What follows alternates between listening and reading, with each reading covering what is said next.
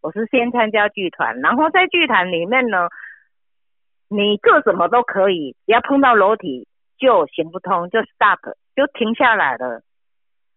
什什么事情都可以做，嘿，怎样的想象力都没有问题。只是可是，一碰到裸体就完蛋，就是不能就就 stop 嘛，就停止了。然后我就想说，这样子是不对的啊。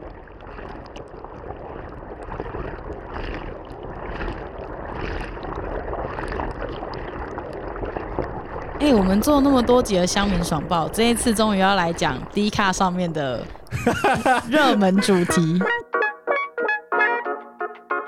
一开始直接被你讲的低能卡，现在我们要开始讲了。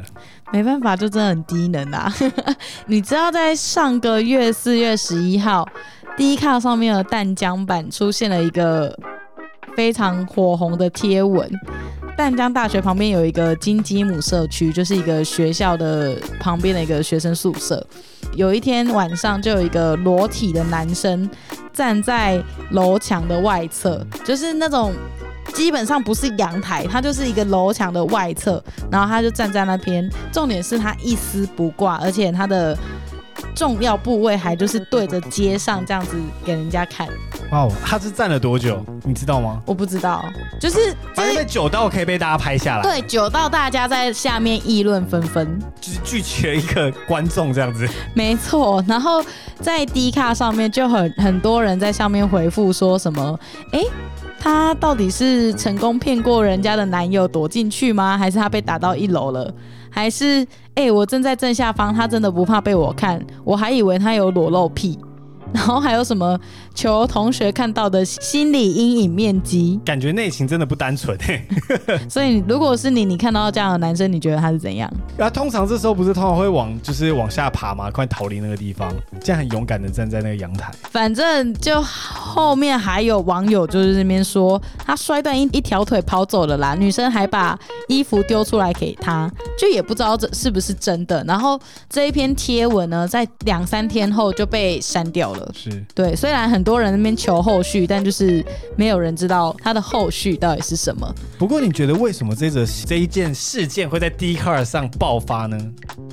我觉得主要是他站在一个很不合理的地方，这是一点。然后再来就是他因为他裸体，而且他没有要，他就是直接把他的重要部位给大家看。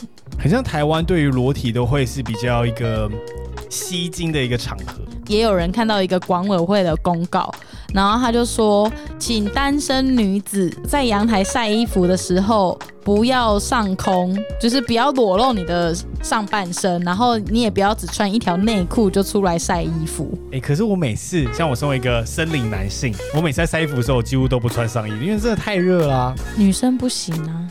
这个在欧美国家很像，就是比较对于裸体这件事情比较没有那么觉得很特别。对，而且在欧美，就是女生 even 不穿内衣都，it's not big deal。就是女生不穿内衣在街上走，然后外面穿一件 T 恤，就算那件 T 恤很贴身、激突了，就是外国人好像也觉得没什么，但是。这件事情在台湾就是会有一个非常大的女生很大的讨论呢。没错，但那个女生当天就会非常困扰。可能她本来觉得这件事情没什么，可是身边的人就会一直跟她讲说：“哎，你激突了。”可我觉得，就是以我自己在台湾长大的经验，我觉得就是因为我们从小有这种观念，就是说女生的上半身是一个神圣不可碰触的地方，感觉啦，有那种被遮蔽的感觉，那我们就会对于这件事情产生一个很大的好奇心。可是，在欧美从小他们就并没有这样子的一个概念，就会觉得这是，我是觉得他们就是对于什么裸体或就是上半身或者是鸡突这件事情是觉得是很正常的，导致于他们没有这样子这个好奇心想。然后去没有这个好奇心，会让他就会变成议论的话题，这样子。没错，所以呢，这一次乡民爽报，我们就找了几位在台湾有真真正正在实践天体营，然后裸体裸体倡议，还有做一些裸体艺术的朋友，然后让他们来跟我们分享他们在进行裸体这个行为，他所体验到的经历。和心得。那我们第一位找到一名热爱天体活动的胡先生，他以前是一名记者，也曾经担任过家长会长，喜欢各式各样的活动。兴趣非常广泛。今天邀请他来与我们分享他在天体活动上的心得与经验。那呃，实际上就是因为我很喜欢各种不同类型的活动，那我就去参加了呃一个呃政治性的团体啊，政治性的活动啊。那政治活动其实是两岸交流的活动。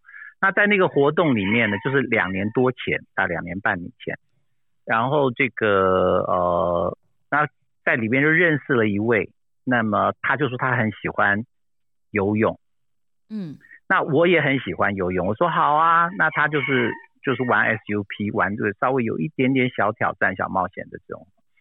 那呃，我说那因为那那时候我们的活动呢是大概十一月、十二月在北京。所以当时就有下雪，我就说那这样子啊，要我玩水上活动就请，那你明年七月的时候你就要找我哦。那到了隔年的四月份、五月份，我就打电话说，哎，你你有要邀请我吗？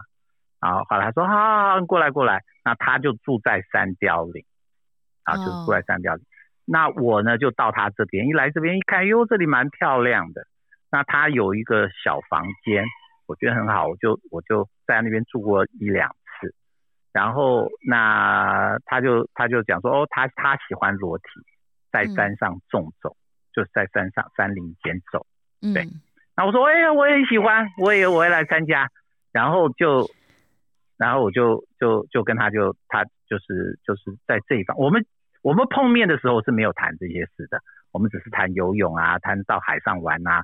然后所以后来我们也在我们也在那那后来我们就出去玩，譬如说我们有去我们去啊。日本的八重山群岛，我们从从基隆这边坐游艇过去，那我们就 OK，我们就我们就可以到到日本，那离台湾很近嘛，一天一天的那个那个游艇的，那我当时我们自己的游艇嘛，就过去。然后我们就到那个地方，日本那个地方，我们就我们我们有 SUP，我们有独木舟，所以我们就就就是裸滑这样。哇！那回来以后，我就开始就就参加他们他的这些这些活动了，就大概就是这样。有蛮多的呃，就是登山的呃，平常是没有人走的地方。是。那那我们就就就这个环境蛮啊呃蛮适合的。啊，那那我也来到这边啊，刚好也认识一个朋友，所以我又跟他租了一个农场，那也蛮大的，所以有一些我们的比较喜欢天体活动的，就呃来这边来过两三次这样讲。但是我们的群体里面，当然因为来的人有每一个人有不同的，他有他不同的目的或他的想法，我基本上都尊重。但是我自己办的，或者是跟我接近的。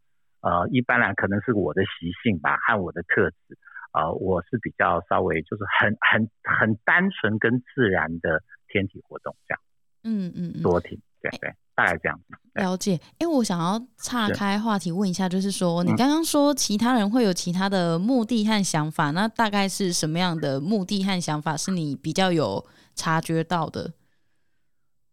呃，这很很简单呐，因为裸体其实它会有性的潜意识嘛。对。啊，那所以有些人就说，哦，那你就要找那个呃小女生来，那我们男生就会来，就就会很多。哦。比如说，他们就就直接告诉我说，参加活动的时候要去请这些小女生。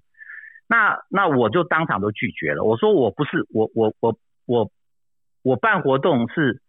只要喜欢他自愿参加，我是不会用小女生来吸引男人，或者是用小鲜肉来吸引女人。我不想做这些事。是。那如果说你们喜欢，那你们自己去做。我我办的活动是不会做，不会牵涉，我不会去暗示这些事情的。对。好，就是我们我们天体就是很自然，就是希望放松，relax，在山林间走，然后我们呃这个裸体。呃，不会害羞，那我们也不会去做一些呃性的引导啊。可是我基本上，你们喜欢性的东西，那你们认识了，那你们另外去其他的地方。就是我们办活动的时候，是完全自然的天体活动，对，没有任何对啊。那我们有我们有夫妻呀，我们有情侣，也有这些来参加。那他们都是就是很自然的裸体。并没有在里面有任何暧昧的动作跟行为。高雄的依依戏称自己白天卖牛肉，晚上卖人肉。在二零零五年开始以裸体推行天体合法，推行女性的意识。二零一二年，他拍摄中医诊所控把控口广告，穿着比基尼扮演经期模特儿。比基尼的底下姿态不青春也不曼妙，逆向的操作广告效果十足，但女权议题却很少有人在乎。因为我先前有参加那个剧场，那个叫拉妈妈剧场，那我真的是整个肢体是僵硬的，然后不知道眼睛不晓得要放哪里，就是很困扰我，就是不会不会对应，不会收手这样子。然后后来我就想说，我必须真的要需要一些训练。那那时候我就有两个选择，我以为选择就是。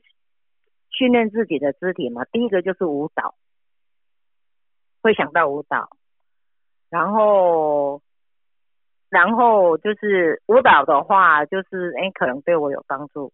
可是你知道我那年纪已经大了，我根本不可能跳，所以实在要放弃，真的不能跳，就是没办法跳，因为年纪够大，已经三十几岁了吧，就是三十岁，反正就是年纪算大的啦。然后刚好那时候有剧场在招生，就是我们那时候是不用付钱的，就是你去当等于他你当他的职工，然后他给你就是请老师来训练这样子。哎，一方面也是贪说那不用付钱这样子，所以我去参加那时候高雄县有一个妇幼馆，然后他有那个剧场的招生，然后我就我就我就去报名这样子。我是先参加剧团，然后在剧团里面呢，你做什么都可以，只要碰到裸体就行不通，就 stop，就停下来了。什什么事情都可以做，哎，怎样的想象力都没有问题。只是可是，一碰到裸体就完蛋，就是不能就就 stop 嘛，就停止了。然后我就想说，这样子是不对的啊，我觉得这件事情是不对的。所以，所以我就想，我就想突破嘛。一方面就是就是突破两个字，然后在这个过程当中，我要不断的训练，因为我也没经验呐，我也没学过啊，我什么都不会啊。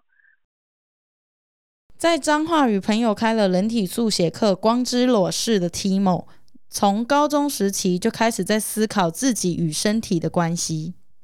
大概在，我想一下哦。我我是从以前小的时候有发现，因为可能我爸妈在家里面也都是就是只有穿着内裤，然后一件上衣在在走来走去的，所以在我小的时候，就是会很常跟大人一起，我只有穿着内裤，然后甚至有有时候连连上衣都穿的非常薄，然后都是不会穿内衣的状态，就跑来跑去。然后可能在家里都没有人的时候，我也是会，因为家里很热嘛，会全身脱光光，然后会会去冲个澡啊，冲个冷水澡，然后出来很舒服的状态。大概是从我高中的时候，我开始有意识到为什么我学习学习艺术，但是我们的我们的高中的教学体制内没有素描课，没有人体。模特、人体速写、人体绘画这一块，高中的时候我就还蛮疑惑这件事情，因为就就绘画上来说，有三个大区块，一个是静物，静物就是可能苹果啊、桌上啊摆饰的东西是静物画，然后第二个就是风景，风景的绘画，就是以可能外面的风景啊、山水啊、建筑为主，然后第三个就是人体，人体体其实还包含着。嗯，像是动动物，各式各样的动物，然后人体是属于很很基础、很根本、很很原始展现生命力的一个一个区块，这样子。高中的时候是没有接触到，然后是上大学的时候才开始真的看到说，哦，原来人体是这么一回事。哎，你怎么会想要找这三个人上我们的节目啊？因为你有发现到，就是这三个人他们在讲他们。裸体的，不管是如何接触裸体，或者他们为什么会想裸体的时候，这三个人其实他们的理由都非常非常的不一样。嗯然后一开始我会想要做这一个题目，就是我会想为什么会想要介绍裸体这件事，是因为我觉得裸体应该是一个很自然的事情，可是，在台湾就是我们亚洲文化里面，身体好像是一个神圣而不可侵犯，或是说它是一个非常不被理解的地方。不被理解，然后不能碰触的一个禁忌的地方，所以裸体这件事情就更不可能在我们的日常生活中发生。而且啊，就是如果在国外，很多在做一些游行的时候，裸体常常是一个呃倡议的手段，因为它可以立刻迎来最多的声量。但是在台湾却很少看到这样的方式。对我自己而言，像你刚才自己提到，东方亚洲国家可能因为风气的关系，起码我自己小时候是被教育说，女生的上半身是一个神圣不可窥看的地方啦。但也因为这样子的原因，所以会让我很有好奇心。不过你刚才提到的，我觉得不止东方的国家，像 Instagram，就是这是一个美国开发的 app 嘛。如果男生露奶头不会发生任何事情，但是只要女生露奶头，就会马上被因为违反社群的规定而下架。我自己在长大之后，发现其实女生的上半身跟男生的上半身其实并没有什么太大的不一样，都都只是肉体而已。那像现在美国，在每年的八月二十六号妇女节最接近的礼拜日，都会有一个袒胸日，很多女生都不穿上衣在街上游行。我觉得这是一个很好的示范啊，让我们两性都可以更认识我们的身体。所以像是我们的依依，其实她裸体是为了诉求，她希望女生可以多认识自己的身体，然后多去保护自己一点。那接下来我们就来听听她怎么说。我我不是先开始参加天体营，然后才有裸体行为艺术。我是先有裸体行为艺术，然后天体营，就是以前的张会长他们才才找上我的。所以我觉得这个是有点差别。哎，比如说我做裸体，我是先有诉求，不是说我喜欢裸体。我觉得这个有有有点差别。那后来因为他他那个天体营的这个部分找上我，因为我有上媒体。所以他们就找上我。那我觉得我们是有重叠，重叠就是说目标啊是有重叠的部分，都是要裸体。然后我觉得那个主题也 OK，所以我也就参加他们的阵营。然后因为天体很好化这个这个东西很很好讲，大家会会知道，哎，目标就是这个样子。对，哎，那我当初做会做裸体行为艺术，其实我的目标就是一半的人口就是女生。其实我目标不是男生，我目标是女生。我觉得女生就是说从小这样子的环境，没有不教，学校不教，爸爸妈妈不谈，然后整个大家都禁忌谈女性身体，然后导致很多就是我们女性，我会觉得身为女性是很可怜的一件事情。就是很压迫啦，对不？当然啦，这个包括压迫这个还小事，你被侵犯呐、被、哦，被被被性骚啊，那那个其实都，我会认为那就是成长过程中大概女生都免不了的。然后你知道，女生因为没有经验，也没有被教，也没有被训练，一碰到这样的事情，然后又很纯情嘛，那个你当然是从小女生开始长大，渐渐长大的啊。那个碰到事情真的是连叫都叫不出来，还还会想说是不是自己的问题，对不对？对，然后就整个就瘫掉了。都，可是就是说，有些人，譬如说，有些人出事了，那有些人，譬如说，像我就认为，我必须认为我真的比人跟我说怎样，他聪明嘛，就是说我那个敏感性很高，让我逃过一劫又一劫。嗯，嘿，所以其实我做裸体行为艺术的时候，很多人都会猜测我大概被性侵过。那我比较幸运的是，我我并没有被性侵，可是应该经过的，譬如说，我有被妞鸟族吓过啊，嗯哼，被在公车上被怎样被射精啊，嗯。哎，就是说很多事情也都是也都是有有那个经历过这样子。嗯。那还好，跟我合作的那个吴素莲老师，他是他也是很好玩哦，他他就是专门画裸体嘛，就是人体画。对，那我我跟他合作的时候，大概只有吴老师他会相信我，我没有被性侵过。嗯，他相信我，他相信我，我讲的话，那外面很多很多人是不相信的。嗯嗯嗯。再来就是想问说啊，因为像是嗯我们刚刚前面有提到的，您是一个比较呃社交活动比较多，然后参与的团体其实也都蛮深入的，我觉得。那啊呃，你 会你你这个兴趣，你会是会告诉身边的朋友吗？呃，我我会选择性的告诉，譬如说，呃，我的同学会，我高中同学、大学同学，或者是我的某些的赖的群组，嗯然后甚至我自己的粉丝，我就会丢一点点。当当然，你在 FB 上你不可能脱个精光嘛，是啊，所以但是我会 OK OK 好，我就表示说我我我有这种活动哦，嗯啊那那当然，当我泼到我泼这些的文章的时候，回应的人会比较少，因为大家会看，都很看看的人很多，可是会说哦你泼的很棒哦，这种比较少，就大家还是含含蓄一点点。那我旁边的，但是有些团体我是不会告诉他们我是裸体的，嗯，因为他们这种团体，就比如说宗教团体，我不会讲的。嗯因为你去讲这些东西，会造成他的他不是不理解，可是他认为在宗教的情况，你讲这些东西会让他觉得很难跟你应对。他是说好还是不好对，啊？他很难回应你，他并不是排斥你，可是他并不想在这样的场域里头来讲。那像这种地方，我就不会跟他说呀。嗯嗯嗯嗯嗯。那我讲的大部分都是我觉得很常常就是，譬如说我们是很很多年的朋友了，对不对？从嗯小学我们是，我们我们是同学会，我们呃小国中同学、高中同学、大学同学，你都很了解我的个性，我一向就是很很很很浪漫，而且我就是很自由派的人，我就会告诉你说，哎，我最近参加了一个裸体协会哦，OK，然后我就跟人家这样讲啊，然后呢，人家人家就哦听一听啊，OK，嗯大部分女生都不会回应嘛。可是她也不会大惊小怪说啊，你这这这那个不会啊。对 那我也跟她讲，很正正常啊，有什么不可以脱？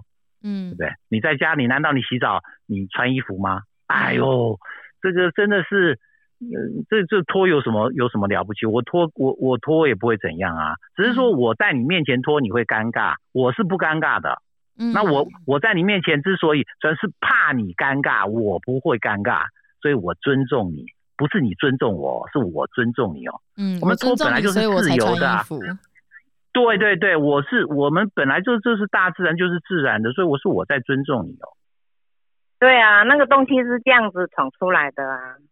你不去做，你永远不知道，你永远不知道啊，原来还可以，还可以是没有罪的。可是那个就是要有人闯啊！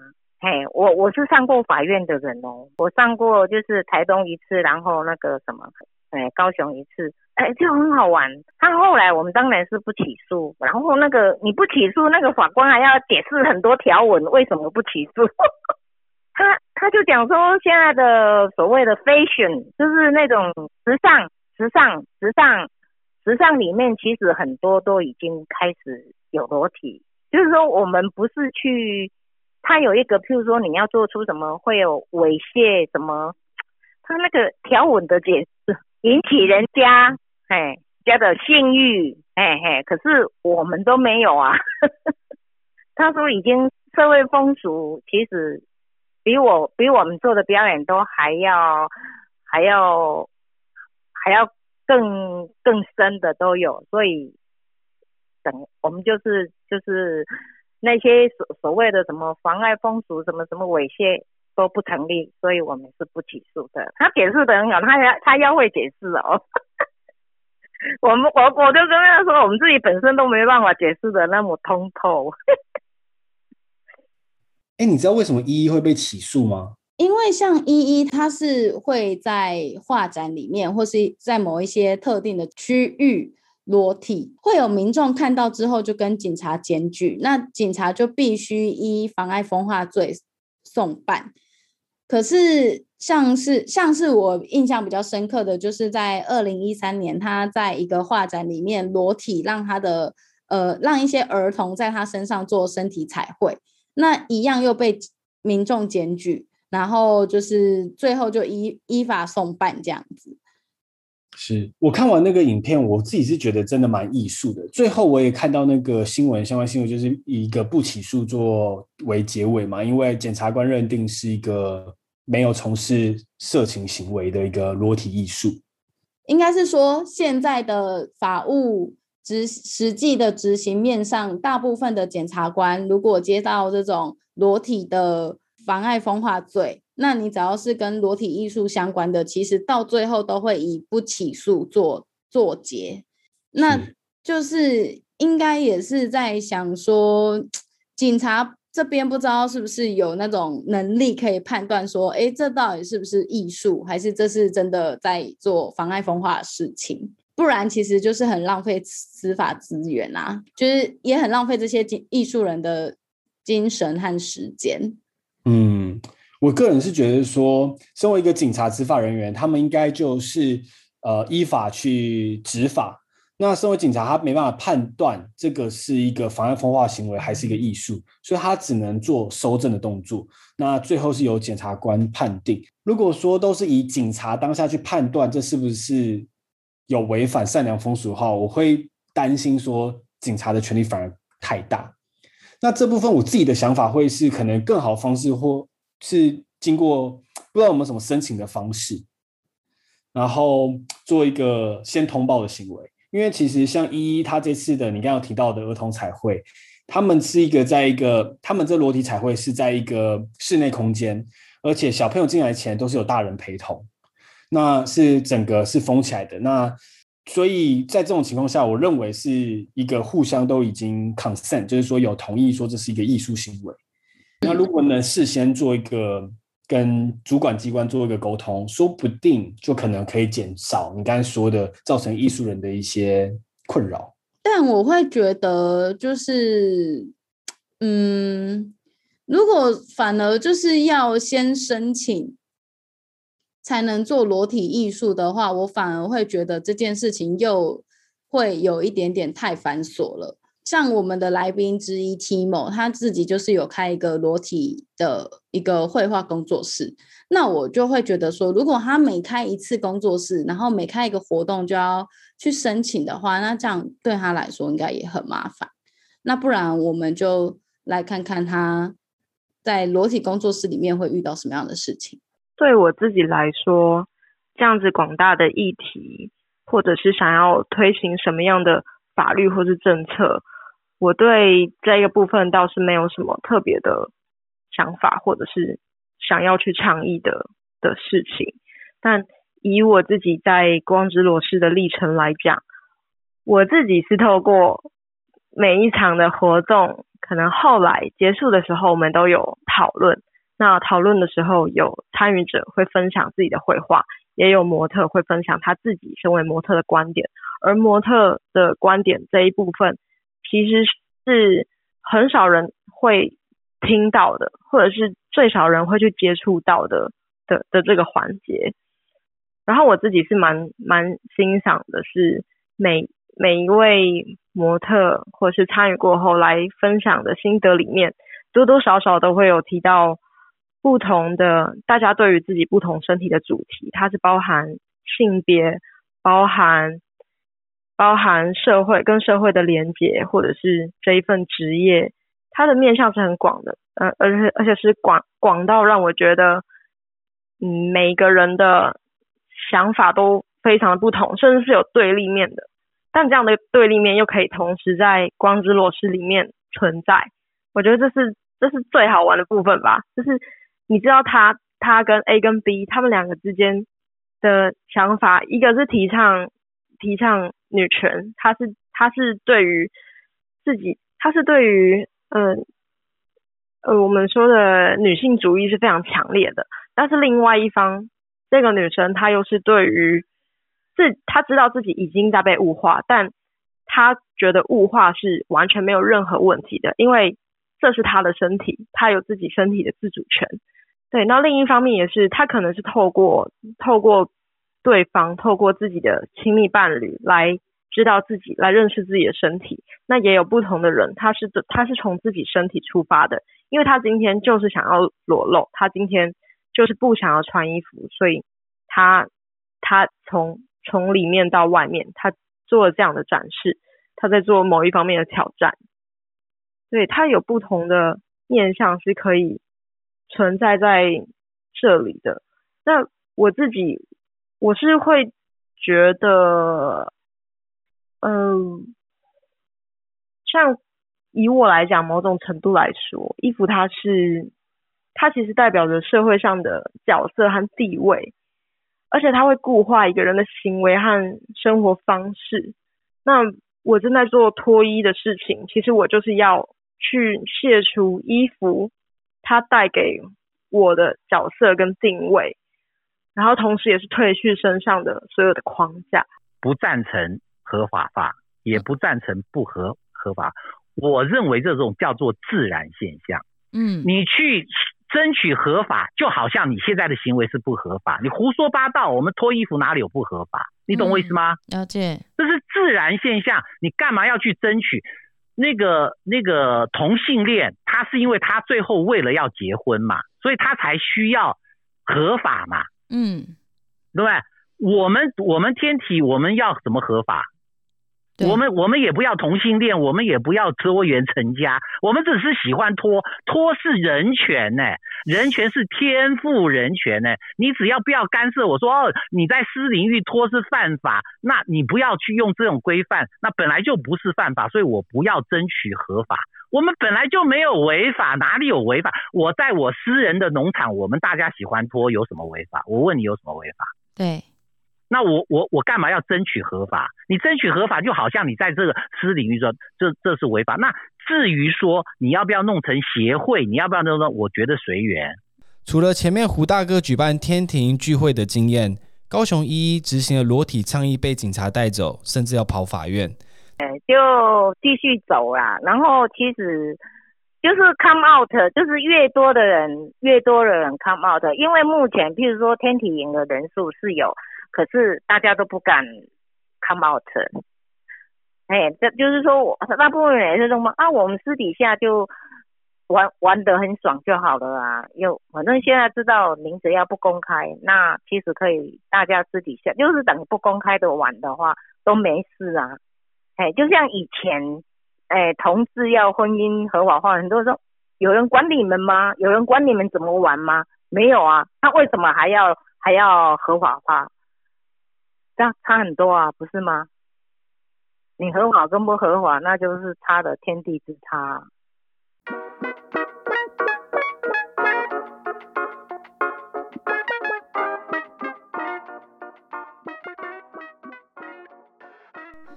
哎，如果台湾有一个合法的露天天体营的地方的话，我觉得我会去。哎，哦，为什么你会想去？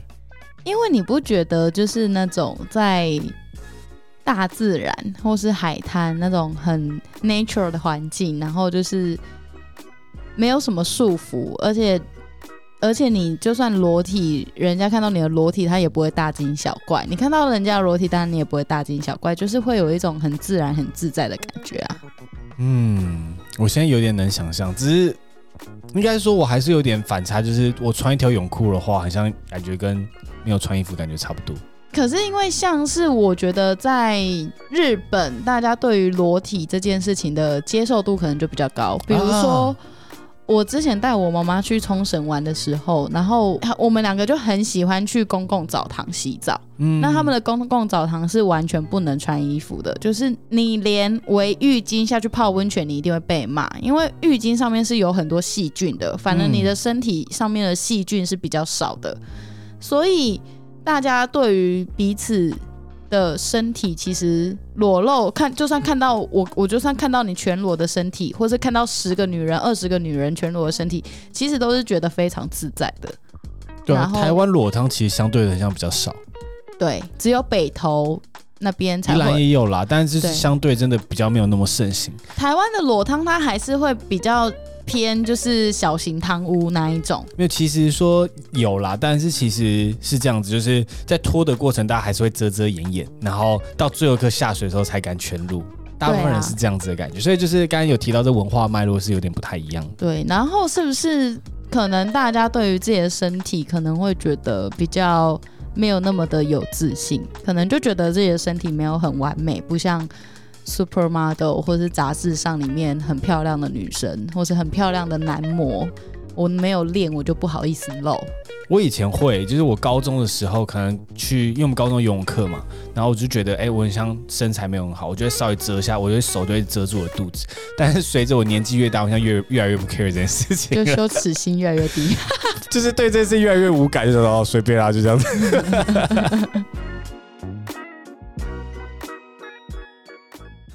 对，你还记得曾经有一部电影叫做《星空》吗？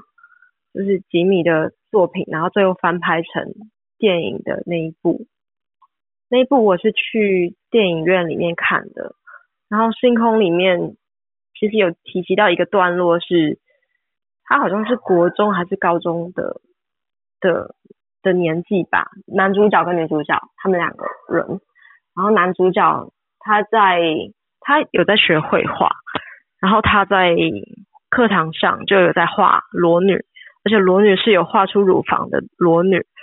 然后那个那个那个环节是他的同班同学就是很恶劣，然后把把他的把他画的那个裸女就是人体拿出来，然后笑这个男生说：“哎，你很情色，你很变态，你怎么你怎么会就是你是不是很色啊？你你是不是就是你是不是想要做什么事情？不然你为什么要画画裸露的女性？你为什么要画女生？很恶心，这样这样的环节。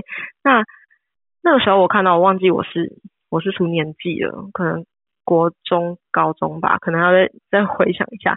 对，然后那个当下看到那个环节的时候，其实我自己是会会会觉得有点有点难过诶，因为因为它是以艺术的形态去看待人体这件事情，但多少还是会被大众社会大众会去嘲笑说，嗯，身体它是很直接对应到情色的，虽然身体的确也包含着情色的面相，但那时候我就开始开始会想着，它难道就只有情色这面相吗？它是不是还可以包含更多的东西？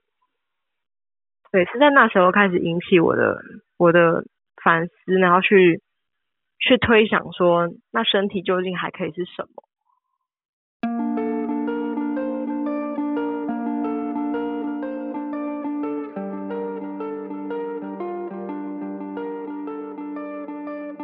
你们在家会就是喜欢穿衣服吗？还是会用比较舒服的状态，就不穿衣服这样子？气。对，天气热的时候，呃，可以穿的比较少。对，好，那如果呃台湾有合法的天体营的区域，你们会想去吗？会去参观看看。那但是如果他规定说，哎，进来的人都不能穿衣服，你也你还是会想去吗？会啊，用手遮着。我想要问的问题是说，你们在家里会裸体吗？不会，一个人的时候也不会。不会。那如果台湾有一些合法的天体营的平台，就是在外面室外的平台，然后进去的人都不能穿衣服，不管你是什么性别，你会想去吗？有机会的话，在家会啊。那去外面我会觉得男生女生分开，我就可以。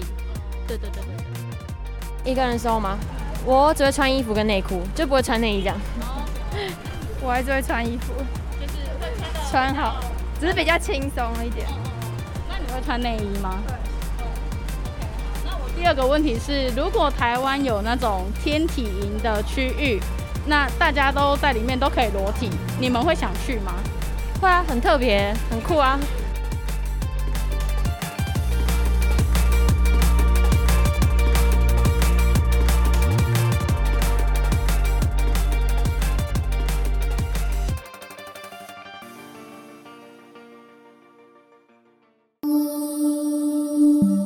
由 Hanko 原创制作播出。